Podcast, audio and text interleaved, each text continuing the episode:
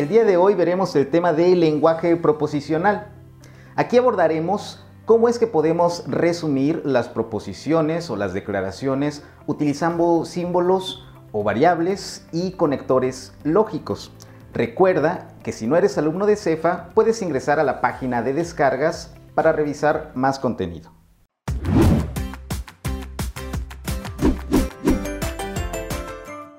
Empecemos viendo que cuando nosotros declaramos una proposición, la podemos reescribir de una forma más sencilla utilizando variables o conectores. Aquí viene un breve ejemplo de cómo sería.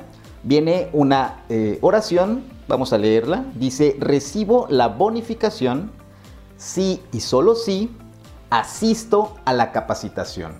Noten aquí que las letras P y Q son las variables que sustituyen a las proposiciones.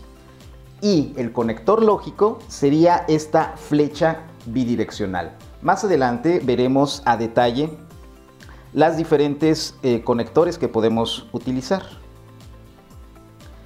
Las variables proposicionales son aquellos símbolos, en este caso que vimos de ejemplo, letras, que van a sustituir a las proposiciones y usualmente, como lo comento, serán las letras del alfabeto. Los conectores proposicionales también son símbolos que vamos a utilizar para conectar las proposiciones o sentencias. De modo que el valor de verdad de la fórmula compuesta va a depender del valor de verdad de las fórmulas componentes.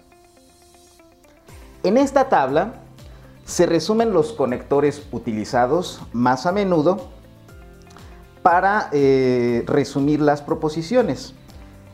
Este símbolo que está aquí como un gorrito se llama circunflejo, cuyo significado literal va a ser I, el conector I. Por ejemplo, el día de hoy es un día nublado y frío, ese sería el conector I. Y viene un ejemplo de proposición compuesta. Esto se leería como P y Q. Su nombre en lógica es el de conjunción.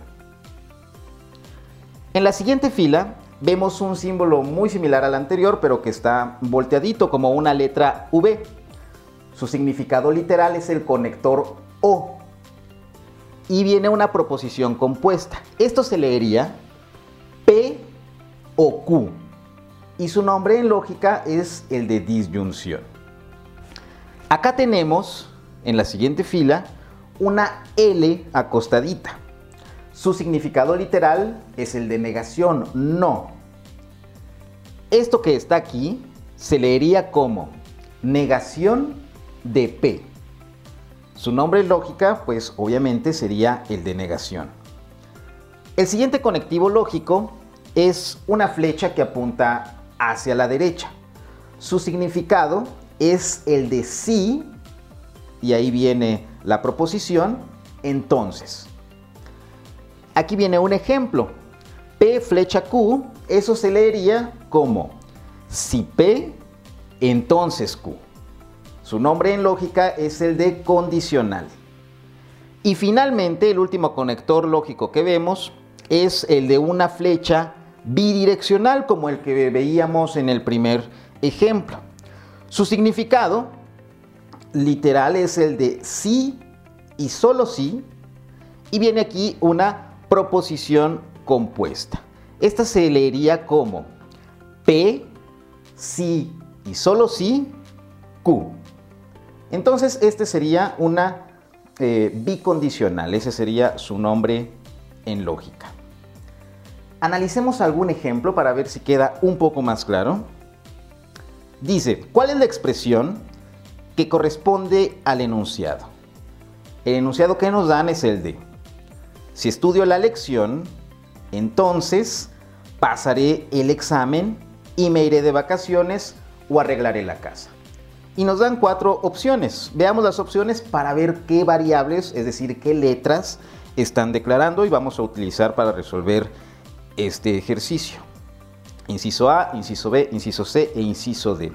Como podemos observar aquí, las letras que utilizan como variables son la Q, P, R y S.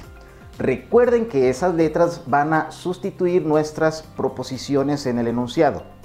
Entonces, si nosotros leemos, como siempre aprendemos a leer desde la primaria, de izquierda a derecha la oración, conviene ir señalando cuáles son los conectores, poner los simbolitos, cuáles serían nuestras variables, es decir, ir subrayando las proposiciones y van a ver que de forma muy natural se va a observar cuál sería la respuesta correcta. Empecemos con la eh, oración, la frase que dice, si estudio la lección. Este lo podemos identificar como una de nuestras variables. Si estudio la lección, esto de aquí, vamos a llamarle Q, que es la primera de las letras que viene en los incisos, y después viene la palabra entonces. Eso recordemos que es un conector lógico que lo identificamos con una flecha que apunta hacia la derecha. Después viene otra proposición o otra declaración, pasaré el examen. Eso lo vamos a subrayar y declararlo como otra de nuestras variables. En este caso la letra que usan los incisos es la letra P. Luego viene un conector que dice I. Recordemos que el I es el circunflejo, el que es como un gorrito. Y finalmente dice me iré de vacaciones. Otra proposición que lo podemos identificar con la letra R. O otro conectivo lógico que es como el circunflejo pero eh, volteadito. Aquí me equivoqué. Volteadito. O arreglaré la casa, nuestra última proposición o declaración. Entonces este sería la letra S. Si nosotros lo escribimos, entonces quedaría como Q. Si Q, entonces P. Y podemos agrupar esto.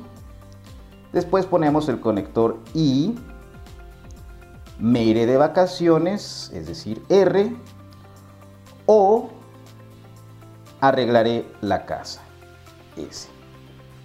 Esa sería la forma en la que nosotros utilizamos variables y conectores para reducir una oración o expresarla de una manera más sencilla. Entonces, pues por pura comparación, notamos que la que corresponde sería el inciso A. Recuerden que esta forma de trabajar con conectores y variables es universal, es decir, cualquiera que esté leyendo el mensaje no necesita hablar el mismo idioma, entre comillas.